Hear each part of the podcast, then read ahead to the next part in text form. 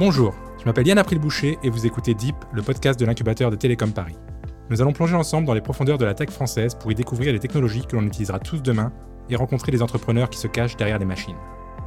Aujourd'hui, si on en croit les derniers chiffres que l'on voit un peu partout dans les médias, la tech française ne connaît pas la crise. Et les levées du capital risque français pourraient atteindre 10 milliards en 2021, malgré le contexte sanitaire, ou bien peut-être grâce à ce contexte. La multiplication des licornes tricolores et le boom des investissements est-il le meilleur des indicateurs? La tech française est-elle vraiment en train de prendre son envol? On en discute dans cet épisode avec Stéphanie Hospital, fondatrice et CEO de One Time, et Renaud Heitz, cofondateur et CTO de Exotech. Merci à vous deux d'être avec nous. Alors, si ça vous dérange pas, on va commencer avec Stéphanie. Bonjour. Bonjour. Alors, euh, première, euh, première partie de, cet épisode, on va parler de toi. Donc, euh, de ton profil, de qui tu es, d'où tu viens et de One Rack Time, du coup, de ce que c'est, quand tu l'as créé, ce que vous y faites. Et euh, ensuite, on enchaînera sur la, même chose avec, avec Renault. Voilà. Eh bien, écoute, euh, merci déjà de m'accueillir. Alors, en arrivant, déjà, j'ai rencontré une de nos sociétés. Je n'avais même pas idée qu'elle était venez de chez vous, donc Mantra, une société qui, euh, qui fait du solution sur le phishing d'email. Alors moi j'ai créé One Time après un parcours corporate, j'étais chez Orange. Et puis à un moment, à force de rencontrer des entrepreneurs, de travailler avec euh, des euh, grosses sociétés Internet aux États-Unis euh, et de voir le métier de ce qui me semblait être des, financiers, des venture capitalistes, je me suis dit, bah, moi aussi, j'ai envie d'entreprendre. Et pourquoi pas entreprendre en créant un fonds d'investissement Donc j'avais l'audace des débutants dans un secteur d'activité et, et j'imaginais quand j'ai quitté Orange, c'était en 2014-2015 que euh, bah, on pouvait faire euh, encore plus pour accompagner les entrepreneurs et qu'il y avait des modèles qui m'inspiraient aux États-Unis et en Israël euh, où à la fois on permettait d'apporter du financement aux entrepreneurs, mais aussi on essayait de les accompagner en étant beaucoup plus opérationnel et, à leur côté dès le début. Donc c'était ce qui a donné la genèse de, One Rack Time. Aujourd'hui, on, est ce qu'on appelle un fonds plateforme. En fait, on s'applique aussi à nous-mêmes ce qu'on demande à nos entrepreneurs. C'est-à-dire qu'en même temps qu'on investit, on a fait une trentaine d'investissements on met euh, des moyens pour développer la plateforme technologique et faire en sorte que tout ce qu'on fait soit le plus automatisé, digitalisé. Et on a même eu notre statut de jeune entreprise innovante pour nos travaux de recherche euh, sur euh, les, algorithmes de scoring, d'investissement. Donc voilà, donc on, on, a aussi cœur à utiliser la technologie pour nos propres moyens, ce qui fait aussi que quand on regarde des sociétés technologiques, bah, ce sont euh, nos développeurs qui vont, euh, nos data scientists qui vont ouvrir sous le capot et qui vont aussi euh, regarder et donner un avis et donner des premiers conseils aux entrepreneurs aussi souvent parce qu'on rentre très tôt sur les sociétés. Donc on aime le logiciel, on aime bien quand il y a de la techno. Alors on n'est pas très deep tech parce que la deep tech c'est souvent des cycles longs, on en a fait quelques-unes. On aime bien, mais on aime bien quand il y a des clients en face. On aime bien les modèles B2C aussi, donc on a investi dans des sociétés comme Jelly Smack. Jelly Smack SoftBank aujourd'hui et, euh, vient d'investir, donc c'est une très très jolie société euh, qui, euh, qui emploie des centaines de, collaborateurs et fait beaucoup beaucoup de chiffres d'affaires aujourd'hui, donc ça aussi ça nous caractérise. Hein. Nous, ce qui nous, ce qui nous amuse, c'est de créer des leaders c'est pas de créer des sociétés qui vont beaucoup lever d'argent. ça, c'est bien, c'est un des moyens, mais c'est pas le seul moyen. Donc, on va être très soucieux aussi de, bah, de se poser les bonnes questions quand on investit. Hein. On aime bien les modèles capital efficaces. Euh, donc on va euh, donc dans les sociétés qu'on a pu financer, on est derrière On-Off, opérateur mobile, on est derrière Mec.org, société Impact, on est derrière Golem, Golem euh, langage naturel, donc très jolie société aussi dans la dans la dans l'IA. on est derrière Phantom Buster, on est derrière Plus Simple, courtier d'assurance digitale pour les, les, les pro PME. Et à chaque fois, ces sociétés, elles ont souvent des leaders très charismatiques un peu des, entrepreneurs qui ont eu une expérience euh, souvent en dehors euh, des sentiers battus euh, de simplement je sors de l'école j'ai fait du conseil. Alors on peut en avoir aussi hein, mais on aime bien on aime bien l'atypisme des fondateurs on aime bien les parcours de vie un peu différents. Donc les sportifs de, haut niveau, les musiciens, on est derrière la société d'André Manoukian et Philippe Guillot, euh, Match Tune. Euh, on, vient de faire récemment une société dans le climat avec Emma Aziza, qui est une hydrologue climatologue. Donc ça, c'est des, euh, des, parcours d'entrepreneurs qui nous inspirent. On aime bien être le premier investisseur professionnel, donc euh, apporter les, premiers millions qui vont, euh, ou centaines de milliers d'euros qui vont faire la différence. Donc on arrive très très tôt, on peut arriver, il y a deux, trois fondateurs, comme on vient de faire avec Mantra. Euh, on aime bien derrière accompagner nos entrepreneurs, donc on, on, leur met en place à travers notre réseau d'investisseurs, j'espère, une véritable force de frappe qui va au-delà de l'équipe. Donc, euh, donc voilà aujourd'hui ce qu'on fait avec One. Donc il y a aussi du développement technologique chez One. On cherche aussi des data scientists, on cherche des développeurs. Et puis euh, on, adore accompagner nos entrepreneurs. Et nous, ce qui nous fait euh, certainement aujourd'hui le plus plaisir quand on regarde nos chiffres, c'est certes la performance. Et on, on, a une très jolie performance et on redonne de l'argent à nos investisseurs. Mais c'est aussi de voir que on peut par notre action accompagner des projets et euh, des projets qui vont avoir un impact, qui vont être transformants, des projets qui vont créer de l'emploi. Donc là, je prends ma casquette France Digital, je suis au bord de France Digital et c'est vrai que euh, nous, au cours de ces quatre dernières années, on a plus de 1000 emplois qui ont été créés dans les sociétés dans lesquelles on est rentré au tout début. Euh, et ça, c'est un chiffre qui nous fait vraiment plaisir et qui montre aussi tout le dynamisme de la tech et tout l'impact de la tech et de la création d'entreprises en Europe, en France, pour dynamiser l'emploi pour faire en sorte que euh, bah, demain, on utilise des solutions qui soient faites euh, en Europe. Ouais, ça c'est un, truc dont on va parler, les indicateurs. Ça, dans les médias, on parle beaucoup, beaucoup de, l'investissement et des, levées, peut-être beaucoup plus que de l'emploi. Et quand on t'entend parler, avec la particularité aussi de, ton fonds qui est, à cheval entre la start-up innovante et, l'investisseur, on, se dit que bah, le chiffre de la levée du 10 milliards en capital risque en 2021, c'est pas forcément ce qui intéresse le plus euh, le grand public en fait. Alors, ça fait rêver. C'est vrai, 10 milliards, c'était 5 milliards l'année d'avant. Euh, bon, on est encore très très loin des chiffres euh, des États-Unis. maintenant, lever, c'est lever au bon moment. Et puis, il faut voir que sur ces 10 milliards, il y a quelques sociétés qui ont levé énormément ces derniers temps et qui deviennent des leaders. Donc, en même temps, euh, c'est pas parce qu'on a beaucoup d'argent au début qu'on va euh, aller plus vite. Je pense que les très grosses levées de fonds, elles doivent s'entendre quand on a déjà développé un produit, un service. Moi, je vois arriver aujourd'hui des entrepreneurs qui ont à peine commencé, qui ont un PowerPoint et qui euh, t'expliquent qu'il faut leur donner 5 millions pour, sur une valo qui va faire 25.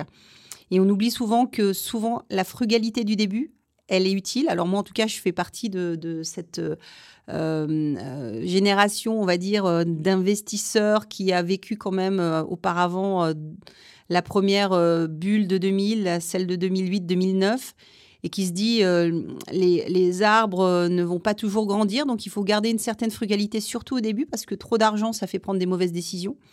donc moi, j'aime bien avoir des entrepreneurs qui, au départ, sont plutôt raisonnables et considèrent qu'ils doivent garder le contrôle de leur société. Hein. On voit aussi beaucoup dans les très grosses levées de fonds des, fondateurs qui se retrouvent après avec 2-3% du, du capital de leur société qui vaut plusieurs milliards.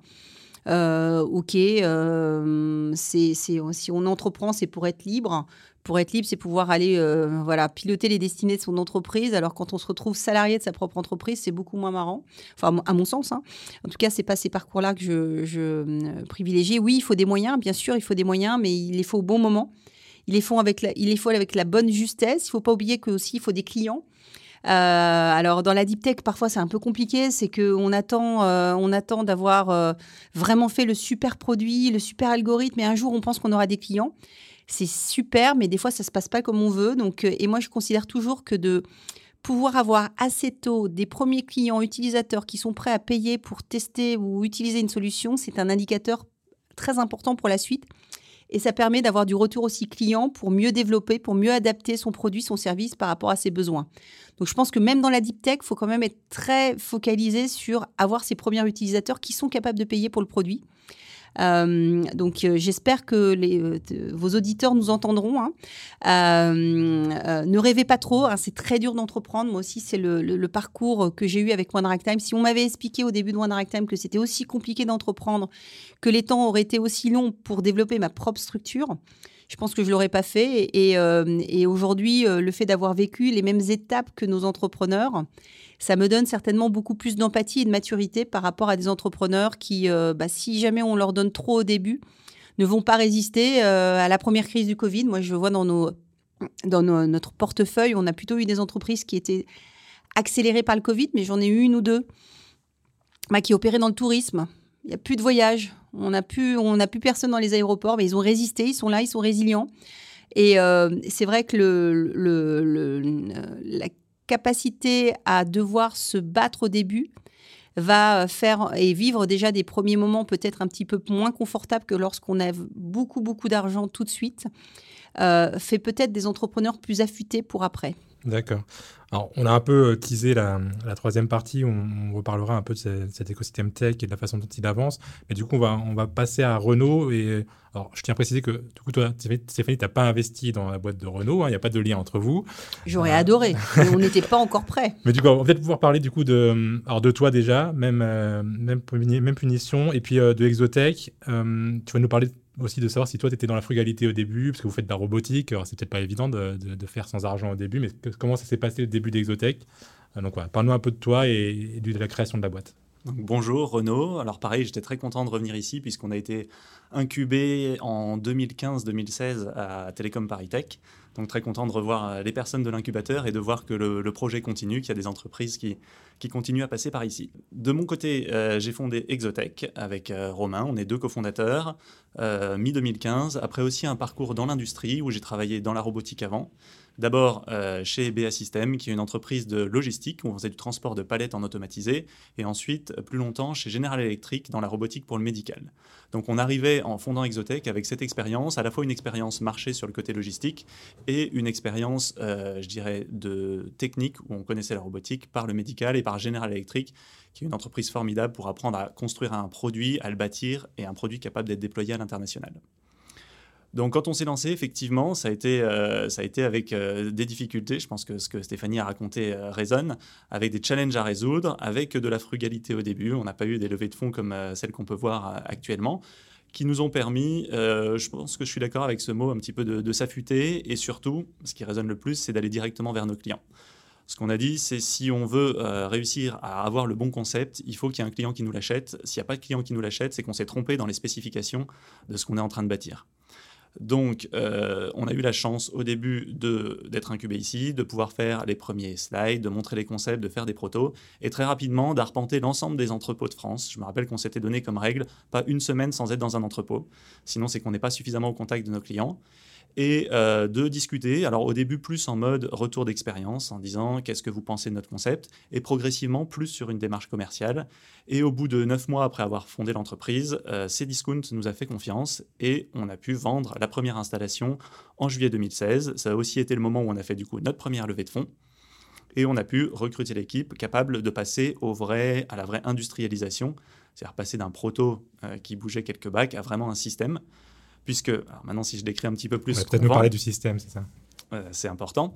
On vend euh, des flottes de robots mobiles dans les entrepôts logistiques. Donc un entrepôt, c'est un endroit où il va y avoir plein d'articles qui vont être stockés et qui va servir à faire des commandes le plus rapidement possible. Donc si sur Internet, vous demandez une commande avec un article, euh, disons une brosse à dents et un dentifrice, il va falloir qu'un opérateur aille prendre ces deux articles, faire le paquet pour pouvoir vous l'expédier. La méthode traditionnelle, c'est de pousser un caddie. Je pense que tout le monde a vu les, images d'Amazon où on essaye de faire courir les gens le plus vite possible pour assembler vos articles, mais ça va être euh, pas du tout un boulot agréable pour euh, les opérateurs qui doivent le faire et pas quelque chose d'efficace en termes de promesses clients. Du coup, la proposition d'Exotech, c'est d'avoir des flottes de robots qui font ce qu'on appelle du goods to man, c'est-à-dire les robots se déplacent, attrapent les bacs et vont les rapporter à un opérateur. L'opérateur prend les articles dans les bacs qui lui ont été apportés et confectionne la commande pour le client final. Une des particularités euh, de la solution qu'on propose par rapport à ce qui peut exister, c'est la 3D. Nos robots sont non seulement des robots qui roulent au sol, mais qui sont capables de grimper, de s'élever jusqu'au toit de l'entrepôt en grimpant sur les racks, ces étagères métalliques qui contiennent les bacs. Et donc, on obtient une solution extrêmement dense. Dans un entrepôt, on peut mettre des centaines de milliers de bacs, donc des centaines de milliers de références qui vont être accessibles par la flotte de robots. Le deuxième grand avantage pour les logisticiens, c'est la rapidité. Le, grand différenciateur entre les solutions logistiques qui existent, c'est en combien de temps je peux promettre à mon client final de lui apporter sa commande. Et pour ça, il faut un système qui soit rapide à rassembler les articles, faire le paquet et l'expédier. Ok. Alors au-delà de l'efficacité de, l'équipement, tu nous parlais tout à l'heure du ressenti, de la réception de votre machine quand elle arrive dans un entrepôt par les, par les usagers, par les opérateurs du coup la question que tu as souvent, c'est du coup comment c'est ressenti? Est-ce qu'ils vivent ça un peu comme une invasion des robots euh, en mode science-fiction ou c'est plutôt bien ressenti, tu m'avais dit? Oui, c'est vrai qu'on nous pose souvent la question de dire est-ce que quand on met des robots, du coup, il faut enlever les humains de l'entrepôt? Et la question se pose jamais en ces termes sur tous les projets qu'on a pu faire. À chaque fois, on est dans des entrepôts où ils veulent produire plus de commandes et ils n'arrivent pas à recruter des gens, d'accord, de pousser des caddies toute la journée pour continuer leur croissance. Donc la question n'est pas d'enlever les emplois, au contraire, mais plus de leur rajouter des outils à ces personnes qui y travaillent pour qu'ils soient plus efficaces, pour qu'ils aient des conditions de travail qui soient plus agréables. Et on avait été euh, extrêmement euh, content de voir sur le premier entrepôt sur Cdiscount euh, la satisfaction des gens qui passaient, on va dire, d'emplois peu qualifiés à conducteurs d'une machine automatisée, je dirais très avancée avec des robots, et qui en termes de responsabilité passaient d'un travail très manuel à un travail vraiment de pilotage d'une solution. Ça, c'est super important pour ceux qui nous écoutent, qu'on n'ait pas cette, euh, cette vision du remplacement de la, machine, euh, la, machine qui remplace l'homme. D'ailleurs, c'est une vision qui est souvent fausse, un peu dans toutes les, toutes les industries. Euh, on parlait un peu de levée de fonds avec Stéphanie tout à l'heure qui nous disait qu'il y avait des gens qui venaient chercher 5 millions avec des slides très très vite. Toi, tu me disais que ce n'était pas ton cas. Vous avez quand même finalement levé pas mal d'argent à la fin, parce que vous en êtes déjà à plus de 90 millions de dollars, c'est ça Oui. Et, Mais alors, ça s'est fait, ça s'est fait vraiment progressivement. Donc, euh, au début, on a commencé avec euh, pas grand-chose, nos slides, je dirais notre, notre valise pour se promener dans les différents entrepôts. Quand il a fallu faire le premier projet, là, il y avait du développement hardware. Et donc, on a levé 3 euh, millions d'euros qui nous ont permis d'embaucher, d'investir, puisque quand on fait du hardware par rapport à du software, il y a quand même une part d'investissement qui est importante. D'avoir aussi les locaux, puisque quand on fait une ligne de montage, il faut des mètres carrés, ce qui nous a poussé aussi à partir de l'incubateur Télécom Paris-Tech et d'aller s'installer à Lille, où on a maintenant plusieurs milliers de mètres carrés, deux usines. On est maintenant aussi 350 à travailler. Euh, et euh, je dirais que donc l'histoire avait commencé et les levées de fonds successives ont, je pense, ont correspondu avec des, euh, l'entreprise qui grandissait. C'est-à-dire qu'elles sont arrivées à des phases sur lesquelles il y avait un nouveau défi à résoudre. Donc, par exemple, ensuite, c'est arrivé au moment où on est passé de quelques systèmes à des systèmes plus grands. Notre deuxième levée de fonds, c'était pour passer vers des systèmes de plusieurs centaines de robots. On a maintenant des installations avec 200 robots, par exemple, euh, en opération. Et la troisième levée de fonds qu'on a pu faire, c'était vraiment le passage à l'international. Donc là, l'année dernière, on a eu... On a réussi à gagner des contrats, notamment des contrats au Japon et aux États-Unis. Très fier au Japon d'être un vendeur européen de robots chez les Japonais. Euh, et là, il fallait ouvrir des filiales au Japon. On a maintenant 25 personnes au Japon. Ouvrir une filiale aux États-Unis, trouver des partenaires, mettre en place des, services de déploiement, des services de maintenance sur un territoire grand comme les États-Unis. Et donc ça, ça demande euh, d'être capable d'investir, d'avoir les reins solides, et c'est ce qui nous a euh, fait lancer cette troisième levée. Ok. J'avais une question sur aussi ton ressenti personnel sur l'écosystème. On anticipe un peu sur la troisième partie, mais vraiment, toi, tu te considères aujourd'hui comme une start-up Exotech. Tu nous parlais de 350 personnes. Vous avez été créé il y a, il y a quoi, dans, il y a 6 ans, c'est ça? 2015. Donc en 6 ans, vous êtes passé de 2 à 350 tu, tu, tu, le ressens comment, toi, en tant que, fondateur? Tu, te considères encore dans l'écosystème tech comme une startup ou juste comme une, une PME, enfin plus une PME du coup, mais une ETI lambda qui, qui fait des robots et qui, qui, embauche quand même pas mal de monde? Oui, je pense qu'on est passé à la phase de la PME. Alors le mot est moins sexy que startup, il n'y a pas de doute, mais je pense que on est, le concept est prouvé, les équipes sont déployées, donc oui, on est dans une phase maintenant de croissance. Et peut-être l'image qu'on aime bien, c'est plus la PME à l'allemande qui a son produit sur son territoire, mais qui est capable, ce produit, de le déployer entièrement à l'international. Donc je pense qu'on est dans cette phase de euh, j'ai mon produit, maintenant ce produit-là, il faut que je sois capable de le proposer au plus grand nombre. Actuellement, pour donner des, images, les compétiteurs qu'on va avoir, qui sont des entreprises d'automatisation plus traditionnelles, et qui vont faire typiquement des grues, qui, euh, apportent des bacs dans les entrepôts, sont des entreprises qui sont de l'ordre du milliard d'euros de chiffre d'affaires euh, au niveau mondial. Nous, on en est à 100 millions, donc on a encore x10 à faire pour les rattraper. Donc c'est vraiment notre phase de développement de réussir à, booster euh, cette croissance à l'international. Donc, et les prochaines étapes, ça va être quoi Là, Tu nous parles du, Japon, États-Unis, qui sont les, deux gros marchés sur lesquels vous êtes en ce moment. Il y a d'autres marchés prévus, il y a du développement sur ces marchés-là. Je dirais qu'on a deux grandes directions sur l'entreprise. La première, ça va être industrialisation, internationalisation. Donc avoir un produit facile à déployer avec les équipes, les partenaires qui vont bien pour pouvoir le mettre partout dans le monde. Première voie. La deuxième voie, c'est continuer l'innovation le début de l'entreprise était très tourné autour du Skypod System, notre fameuse flotte de robots, et on grandit de plus en plus vers l'entrepôt robotisé. Un entrepôt, c'est une porte d'entrée où les cartons arrivent souvent de l'international, et une porte de sortie où les cartons repartent pour le delivery, last mile delivery. Et on a l'ambition d'apporter des solutions robotisées, des solutions pilotées par du logiciel qui ont fait notre différence et notre succès depuis cette porte d'entrée jusqu'à cette porte de sortie. Ok, euh, je te remercie. On va, on va passer à la dernière partie. On a déjà pas mal euh, teasé un peu ça. Euh, en gros, mon, ma volonté sur cet épisode, c'est qu'on parle de l'écosystème tech, de la façon dont il évolue, des grandes lignes directrices qu'il prend. il y a beaucoup d'investissements, on en a parlé. J'ai un peu l'impression qu'on passe d'un d'un contexte Uber où beaucoup d'emplois non qualifiés, des croissances ultra rapides, peu de chiffre d'affaires, à des entreprises comme la tienne qui ont plus d'impact, plus de d'emplois qualifiés, qui crée aussi des emplois qualifiés en plus de, les avoir en interne, qui va peut-être les créer chez ses clients. Stéphanie, est-ce que tu as cette impression que finalement l'écosystème il va dans le bon sens d'un point de vue impact, que l'investissement il va au bon endroit, peut-être plus qu'il y a 5 ou 10 ans où on avait l'impression de faire un peu n'importe quoi avec l'argent? Alors, oui, euh, c'est l'exemple d'Exotech et euh, ce qu'a décrit Renault, c'est ce qu'on recherche tous. Hein. On finance une start-up pour euh, derrière être au capital d'une très grosse PME. Hein. Nous, c'est ce qui, euh, moi, c'est vraiment ce qui me rend fière et euh, et euh, derrière, le fait qu'elle soit dans de la technologie, donc qu'il y ait des emplois qualifiés, c'est super. Je sais que moi, par construction, j'ai jamais été attirée par les modèles qui sont qui paupérisent le travail, qui font alors qui sont des gros modèles, hein, tous les modèles de livraison, de magasins dernière minute ou les modèles de, de, même de tout ce qui est transport euh, à la Uber et autres, où derrière, euh, on se rend compte que la technologie, elle permet de, enfin, elle, joue beaucoup sur euh, le nombre de d'emplois que tu peux avoir en interne versus la horde de freelanceurs. Alors c'est peut-être une évolution, mais c'est vrai que euh, c'est plus satisfaisant intellectuellement de se dire qu'on crée derrière une belle PME qui devient une PME à l'allemande comme Exotech ou qui devient un leader international. Nous, on en a quelques-unes. Hein. Je pense à des, à des des plus simples, des, euh, euh, des, des Homa Games, qui sont des sociétés qui deviennent très, très vite leaders dans leur domaine, avec des emplois qualifiés dans leur domaine. donc ça, oui, c'est une, une, belle évolution. Puis on voit aujourd'hui qu'avec euh, tout ce qui est autour du climat, on commence à recevoir, et c'est super, beaucoup plus de, projets autour de ça.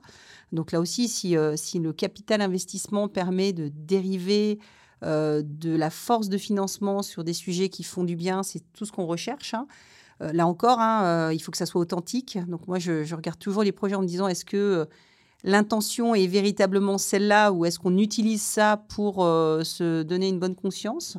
Et on le voit aussi pas mal euh, du côté des, financiers. En tout cas, nous, en tant que capitaux risqueurs, on a, euh, cette ardente obligation de faire en sorte que là où on investit, ça fait du bien. Euh, que ce sont des sociétés qui sont éthiques. et justement, le sujet du France Digital Day, c'est autour des valeurs, les valeurs de la tech. Comment on rend la tech plus, plus impactante? Comment on fait en sorte que l'argent que l'on investit dans toutes ces sociétés à forte croissance derrière, euh, il soit géré correctement pour les collaborateurs? Il y a un sujet dont on ne parle pas beaucoup dans la tech, c'est les entreprises qui lèvent énormément et puis qui vont se rendre compte euh, juste avant leur euh, prochaine levée de fonds qu'elles n'ont pas les bons métriques, donc là qui se mettent à faire des plans sociaux, qui relèvent, qui réembauchent.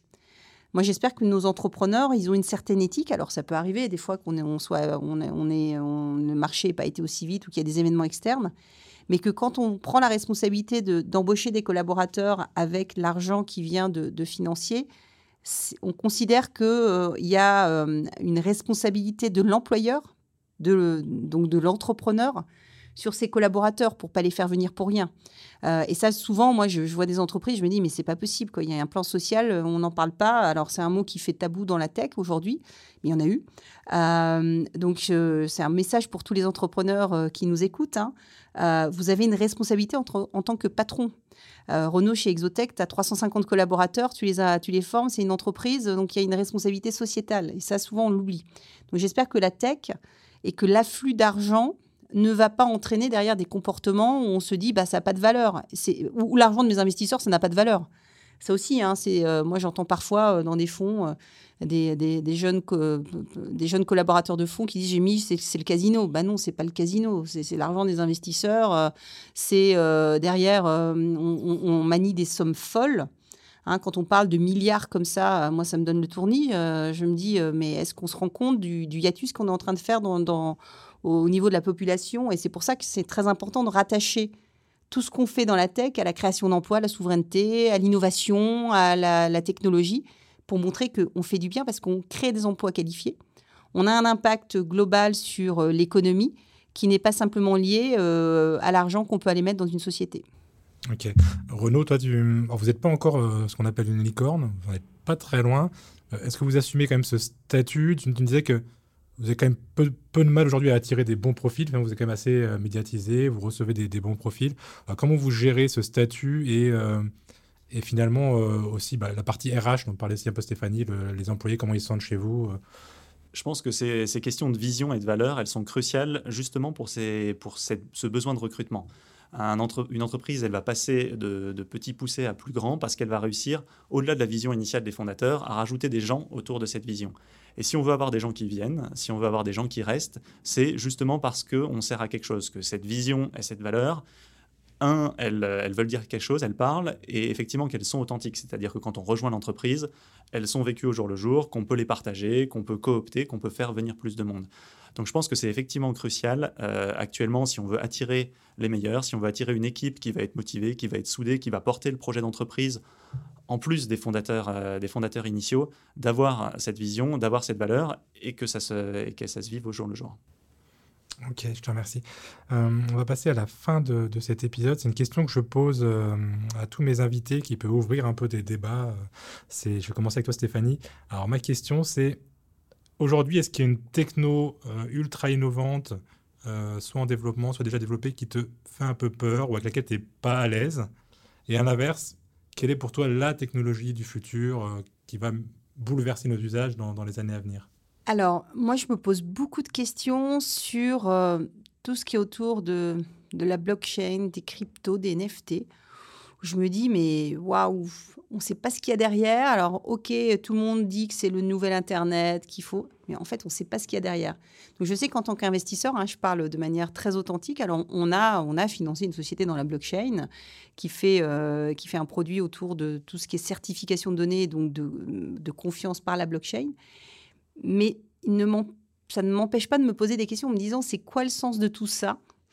Euh, c'est quoi le sens de, euh, de d'avoir un peu une boîte noire qu'on contrôle pas Donc je trouve qu'on joue un peu avec le feu en fait, je me dis, on joue avec le feu et euh, il y a un impact très très fort sur euh, les États, sur la monnaie, donc tout ce qui fait la souveraineté d'un État.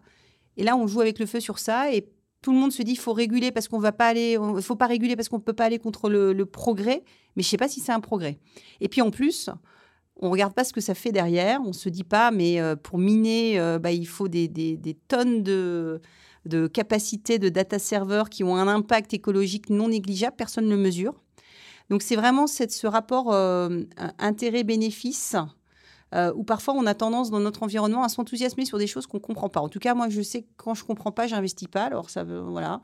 Euh, et peut-être qu'on passe à côté de super projets, mais ça me ça me réjouit pas de me dire que c'est ça qui fait que demain on va créer des, des licornes autour de ça. Je préférerais que les licornes, elles soient autour de, du climat, elles soient autour des données. Je pense qu'on a encore beaucoup de choses à faire. Elles soient autour de ce qui, qui améliore la vie, euh, la vie de tous les jours. Alors, moi, je crois pas tant à des technologies. Euh, je viens des télécoms, donc forcément, chaque, chaque nouvelle innovation de réseau, euh, bah, in fine, la 5G, elle, a, elle va apporter plein de choses comme la 4G l'a amené.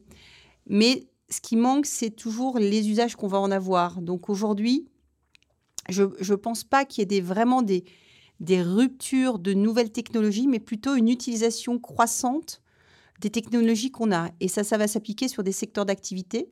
Je pense notamment à la, la, data science, la génétique euh, euh, pour euh, tout ce qui est secteur de la santé. Je pense notamment à l'IA, la data science appliquée à des enjeux énergétiques, climatiques. Donc c'est plutôt ça que je, vois et sur lequel nous, on va, on va, on va s'intéresser dans les, dans les mois qui viennent, plutôt que des, ruptures technologiques ou des technologies véritablement euh, révolutionnaires. et en plus, quand on investit, il faut investir au bon timing. Donc souvent, être trop tôt, c'est pas bon. Il vaut mieux il vaut mieux voir une technologie arriver un peu. Et, quand on regarde toutes les réussites technologiques, finalement, c'est des réussites d'expérience utilisateur. Facebook, en, grande société, n'a rien amené de différent que ce que pouvait faire MySpace. Apple était dans l'univers des, des, des ordinateurs et des portables depuis des années, mais à un moment, c'est une rupture de business model et c'est une rupture d'expérience. Donc c'est plutôt ça qui, je pense, peut faire la différence aujourd'hui. ça, c'est ton côté très donc, investisseur qui, parle sur ce sujet. Toi, Renaud, qui n'est pas investisseur, euh, est-ce que tu as une autre vision, toi, de la techno qui fait un peu peur ou la techno qui te dérange, et puis celle qui fait waouh, tu te dis c'est l'avenir euh? Moi, si je parle de un peu mon domaine et ce qui a pu me passionner sur toute ma carrière autour de la robotique, il y a, on va dire, parfois des, vidéos ou des avancées qui me font peur, qui est tout ce qui est la robotique pour le militaire. Où là, je pense que c'est dommage d'utiliser euh, l'intelligence des algorithmes ou, euh, ou la force du, du, hardware quand ça sert à, de façon autonome, faire des choses qui peuvent être dangereuses. On voit parfois des vidéos autour, par exemple, de Boston Dynamics qui aiment bien flirter avec la limite. Euh, donc, je pense que c'est la robotique peut faire énormément de choses, mais c'est vrai que la partie que je vais le moins aimer, sur laquelle je vais le moins adhérer, et sur lequel je pense qu'il faut qu'il y ait de l'encadrement, c'est sur toutes ces choses autonomes dans le domaine du militaire. Avoir une machine, un algorithme autonome qui peut prendre la décision de faire du mal à un humain, je pense que c'est quelque chose qui doit être évidemment extrêmement sous contrôle. L'occasion pour moi de reparler du chien robot de, qu'on peut voir euh, sur Netflix, mais voilà, ok. Mais, mais on a on les exosquelettes de Wondercraft qui, là, te dis, c'est fantastique, quoi. Quand la robotique te permet de. Voilà, et donc c'est ce sur quoi voilà, je pouvais rebondir ensuite en termes de, de techno prometteuse. Je pense que par contre, sur l'apport d'autonomie, qui est pour moi, la robotique, c'est avant tout un outil. C'est pas le remplacement d'un humain, c'est l'extension d'un humain. C'est un outil comme euh, a pu être l'ensemble des outils qui ont été développés par les hommes euh, au cours des âges. Et c'est un outil formidable pour cet apport d'autonomie. Apport d'autonomie au niveau des métiers, apport d'autonomie au niveau des personnes âgées, apport d'autonomie au niveau de la vie de tous les jours. Et là, je pense qu'il y a plein de choses très belles qui vont arriver. Ok, bah écoutez, merci beaucoup à vous deux pour ce partage. Euh, ce qui m'intéressait le plus aujourd'hui, au-delà de parler de licorne et, de robots, c'est toujours sympa, c'est de pouvoir avoir un, bel exemple grâce à toi Renaud d'une startup qui est devenue grande et qui n'est pas encore autant ou aussi visible que d'autres. Et aussi évidemment nous interroger un peu sur cet écosystème tech en plein essor en France, les opportunités que ça va créer, les questions que ça soulève, et on en parlait avec Stéphanie, le bon usage des fonds et des indicateurs pertinents.